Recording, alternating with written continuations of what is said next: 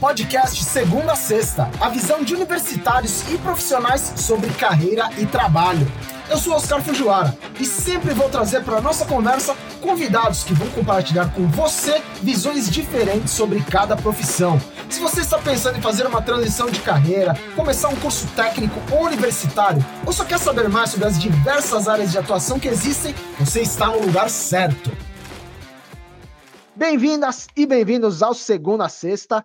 Hoje a gente vai trocar uma ideia sobre um assunto que você tem ou já teve bastante familiaridade desde a época do ensino fundamental, que é história. Quem está aqui comigo é o Leonardo Guerra, que é professor e pesquisador da área de História, e a Maju Soares, que está no nono semestre do curso de História. Bem-vindo, Leonardo. Conta aí pra gente como você foi parar no curso de História e um pouco da sua trajetória profissional até aqui também. Olá, Oscar, olá, Maju. A minha opção pelo curso de História, ela aconteceu no terceiro ano do ensino médio, depois de um processo de acompanhamento de orientação profissional oferecido pela escola, no qual foi ficando cada vez mais evidente a minha predileção, o meu interesse por algo que me levasse a esse universo do mundo intelectual, né, do mundo das ideias, da discussão, que me permitisse aprofundar a minha formação humanística. Eu tive excelentes professores de história no, no ensino fundamental e no ensino médio, então com certeza isso também me influenciou bastante. E embora a gente, é, nesse percurso de tomada de decisão, nunca tenha certeza, nos primeiros anos da, da universidade eu fui percebendo que era aquilo mesmo que eu queria fazer. É, a minha graduação, ela se deu em História na Unesp de Franca, depois eu fiz um mestrado também em História na USP, e depois entrei no mercado de trabalho, no, na rede privada como professor, estou há quase 15 anos atuando nesse nicho de mercado, e desde a defesa da dissertação de mestrado, eu vim também me vinculando e percebendo meu interesse por pensar em questões ligadas à educação, políticas educacionais, e isso acabou me levando para a terceira etapa desse processo, que foi fazer o MBA pela USP-ESAL, que em gestão escolar, que acabou é, afunilando para o que eu estou fazendo hoje em termos de formação, que é o encaminhamento para o doutorado em políticas públicas. Embora é, eu acho importante compartilhar também isso com o público que está aqui acompanhando a gente, é, que essa questão da carreira, ela é algo que para mim permanece sempre em aberto. Eu sempre me permito pensar o que eu quero fazer da minha vida profissional, se eu quero me manter no que eu estou fazendo. No momento, sim, no momento eu estou historiador, estou professor de história, quero seguir nessa, nessa profissão, me identifico com o mundo da educação e tenho investido para continuar nele esse processo é complexo, a gente vai se encontrando no meio desse caminho, não é retilíneo, mais sinuoso e muitas vezes conflituoso, mas isso faz parte do processo de é, autoconhecimento, do processo de formação. E hoje, olhando né, aquele jovem adulto que escolheu fazer história pensando em aprofundar sua formação humanística, eu acho que eu tenho seguido com algum sucesso nesse caminho. E você, Maju, conta aí pra gente como você chegou ao curso de História.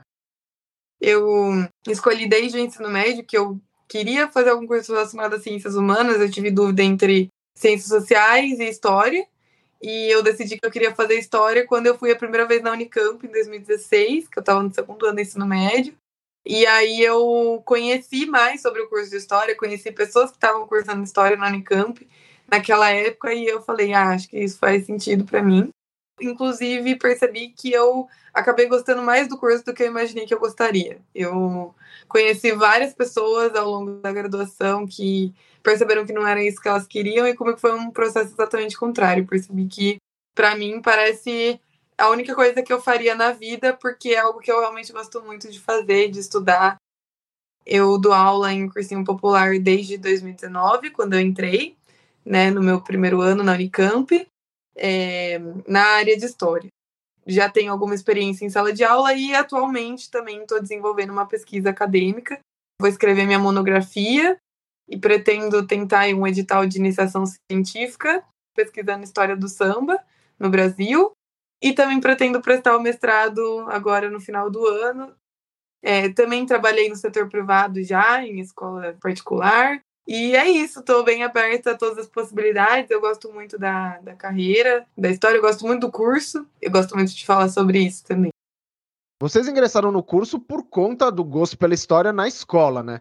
E quando a faculdade começou, a história da graduação, é uma mudança muito grande? Para mim mudou tudo, assim, na verdade. Eu já gostava muito das aulas de história no ensino médio, mas era bem aquela lógica decoreba, assim, decorar a data, o ano que aconteceu tal coisa, a pessoa que fez tal coisa. E foi até meio assustador na época que eu entrei, porque eu acho que eu não estava preparada para tudo que faz parte de uma universidade pública, inclusive, de um curso de graduação. E eu lembro de, no meu primeiro ano, me sentir muito insegura no sentido de pensar, nossa, mas será que eu tô no nível aqui de estudar com essa galera esses assuntos?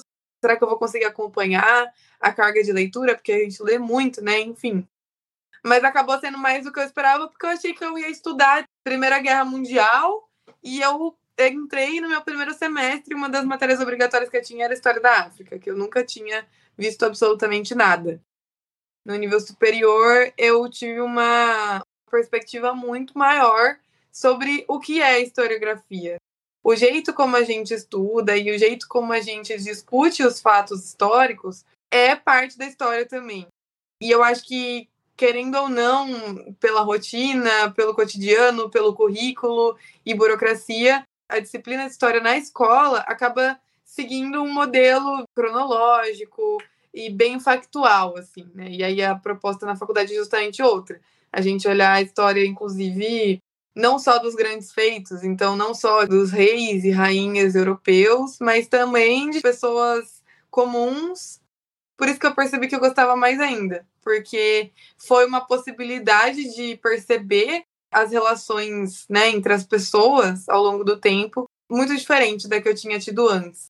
Foi uma oportunidade de, de observar mesmo as coisas é, de uma maneira nova é uma coisa que você vai desenvolvendo ao longo do curso. E aí você começa a se debruçar sobre as leituras, as discussões, e o que muda, né? Essa questão de perceber que a história não existe a prioristicamente. Isso para mim foi um choque quando eu percebi que é, a narrativa histórica ela também é uma construção e isso é muito importante, né? A partir desse princípio de problematizar não só o fato, mas inclusive a narrativa que se faz ou as narrativas que se fazem em cima dos fatos e acontecimentos históricos.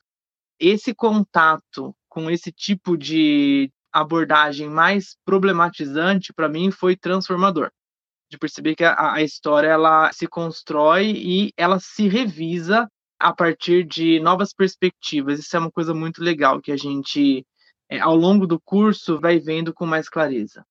Outro ponto é, é também essa questão de olhar a história como processo e perceber o quanto a gente tem de permanências e o quanto a gente tem também de rupturas ao longo desses processos na história. E conseguir mapear essa linha de continuidade, descontinuidade, é um exercício intelectual muito instigante. É, é um processo contínuo de, de você olhar e perceber e, e redescobrir eu acho que é um curso que mexe com a gente internamente, que muda o jeito como a gente vê as coisas, quebra com vários, várias ideias que a gente construiu ao longo da vida e de repente elas vão por água abaixo. Então, acho que é um, um processo até interno de mudança. O papel do historiador também é trabalhar com essa proposta de inflexão. O que a gente pode fazer para que a sociedade na qual a gente se insere e que é cheia de problemas e estruturas incômodas para que ela se modifique e se transforme no futuro. Tem que estar tá aberto para se desconstruir, para conhecer coisas novas e ter contato com outros pontos de vista. Eu acho que é um curso que transforma. Eu não consigo imaginar alguém que entre e sai igual de uma graduação em história. E qual é o nível de dificuldade do curso? Quais são os maiores desafios aí para concluir a graduação em história? É um curso pesado, ele exige, demanda muita leitura, a gente tem várias, vários surtos de, de preocupação com textos e, e volume de material para trabalhar e discutir, então é, é muito importante você ter contato intenso com as leituras. no currículo a gente se formaria em quatro anos, mas é muito raro alguém se formar em quatro anos, porque o pessoal forma em cinco, seis, porque é uma carga bem pesada. Vocês dois têm experiência tanto na docência quanto na pesquisa. Daí eu queria que vocês contassem um pouco quais são as partes que vocês mais gostam em cada uma dessas atividades e as partes que vocês menos gostam também. Por exemplo, o que eu mais gosto de dar aula é de estar junto com pessoas, alunos, professores, estar tá num ambiente social assim, onde eu posso ouvir, né, experiências e trocar conhecimento. O que eu mais gosto da docência é isso, é que eu aprendo muito sendo professora.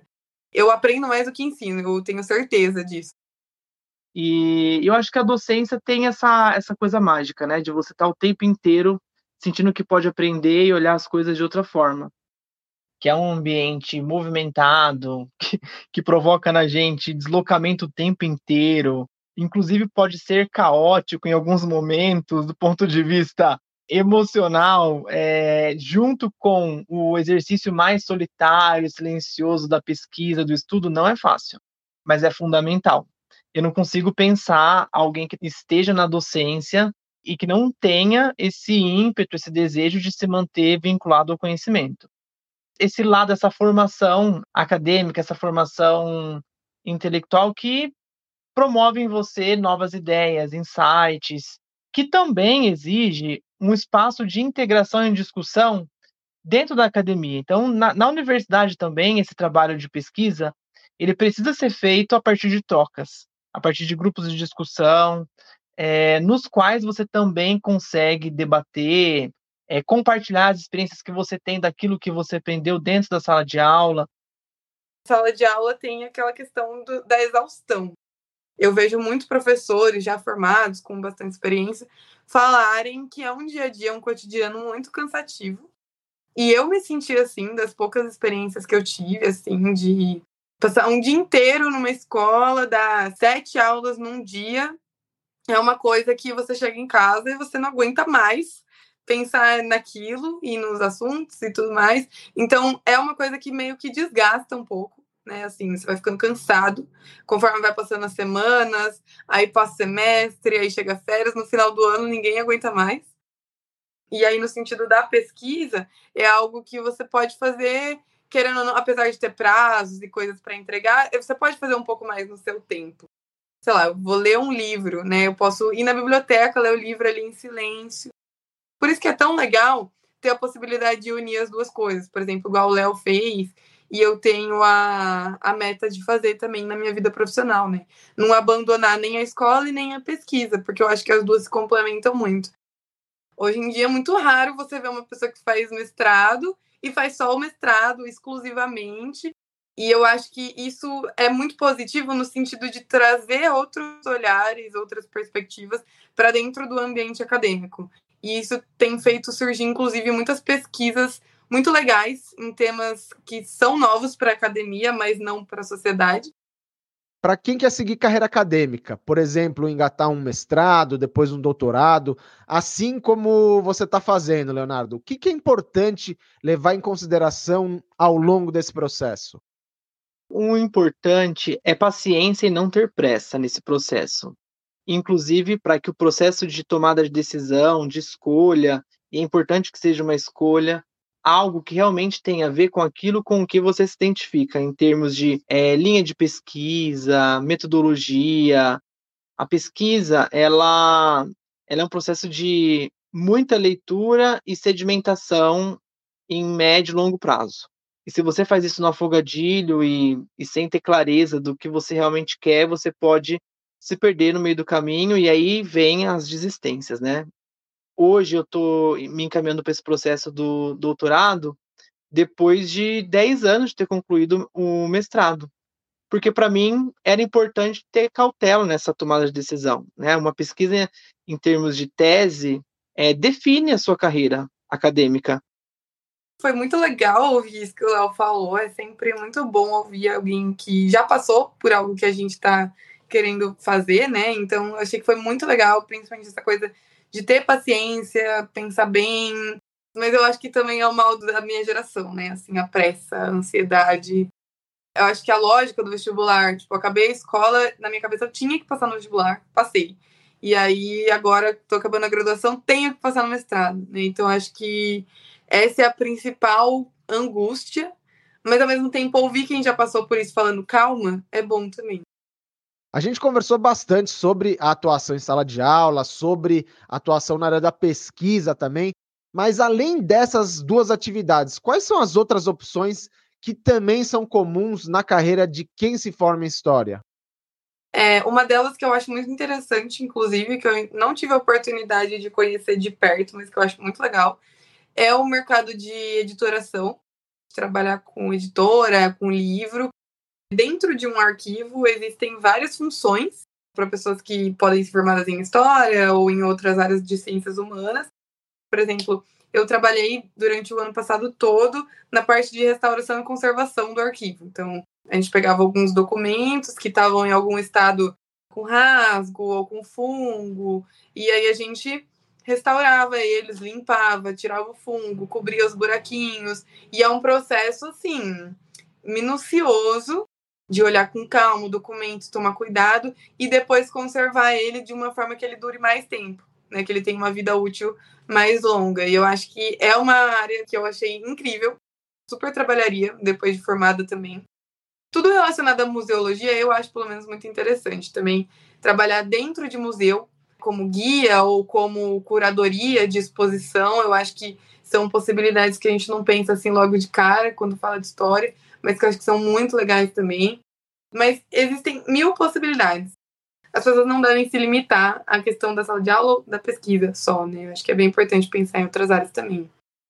É, mas a gente também poderia mencionar é, alguns tipos de produtores de conteúdo digital. Então, hoje a gente vê também gente criando canais, perfis em redes sociais. É, eu tenho é, amigos, colegas que têm ido por esse caminho e têm feito um trabalho bem bacana.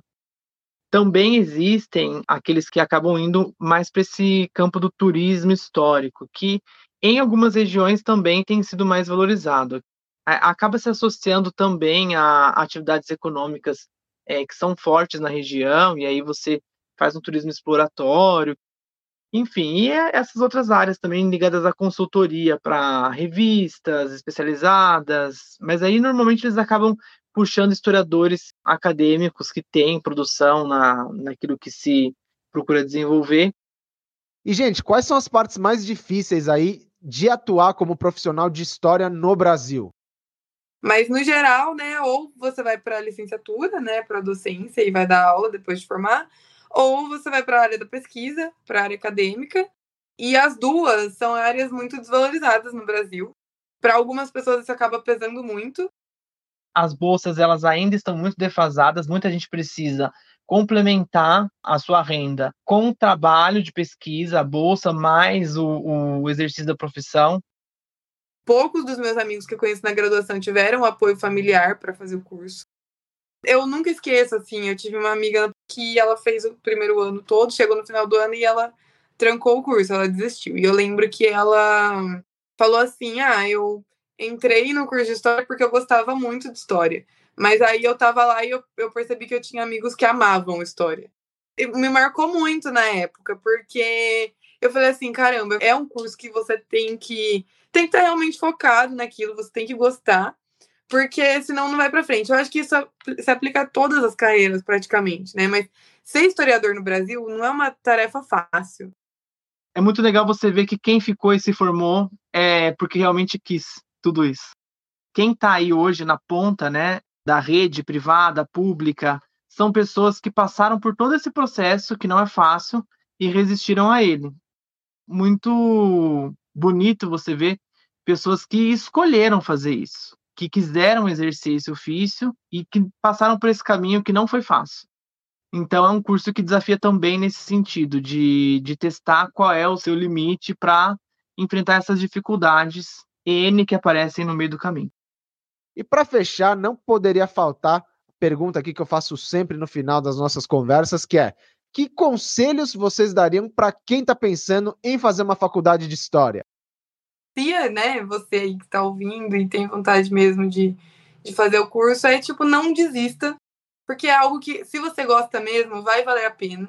Né? E eu acho que realização pessoal, unida à realização profissional, é uma coisa que é muito importante, fez toda a diferença na minha vida, porque não é fácil estudar, trabalhar e tal. Se a gente faz algo que a gente gosta, né, eu acho que facilita pelo menos um pouquinho. Uma vez um amigo falou isso para mim, né, e eu acho que é muito, muito verdade, de que a faculdade tem que ser o momento da gente tentar as coisas, mesmo que seja para terminar e falar que não gostou. Então, assim, pô, tive a oportunidade de trabalhar num arquivo, no curso de história, vou. Mesmo que seja para depois de um mês falar assim, meu Deus, isso é um saco, não gostei.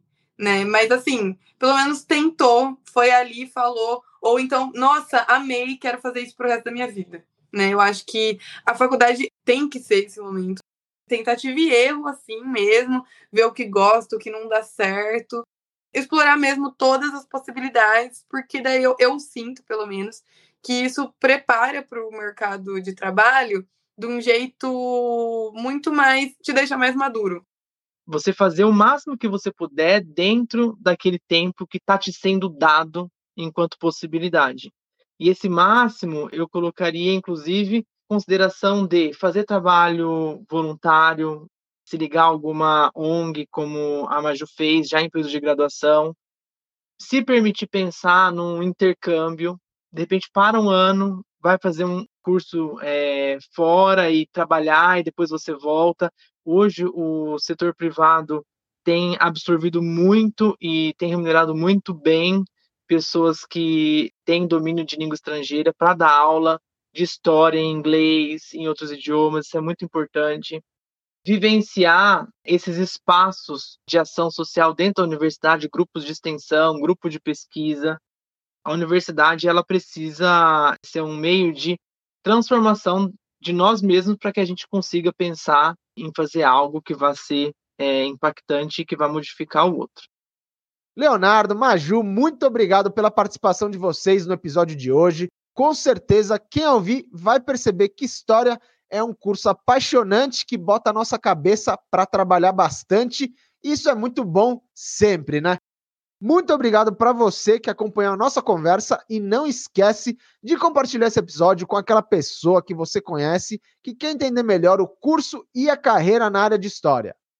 Semana que vem tem mais episódio novo aqui no Segunda Sexta, então a gente se encontra lá, beleza? Um grande abraço e até a próxima!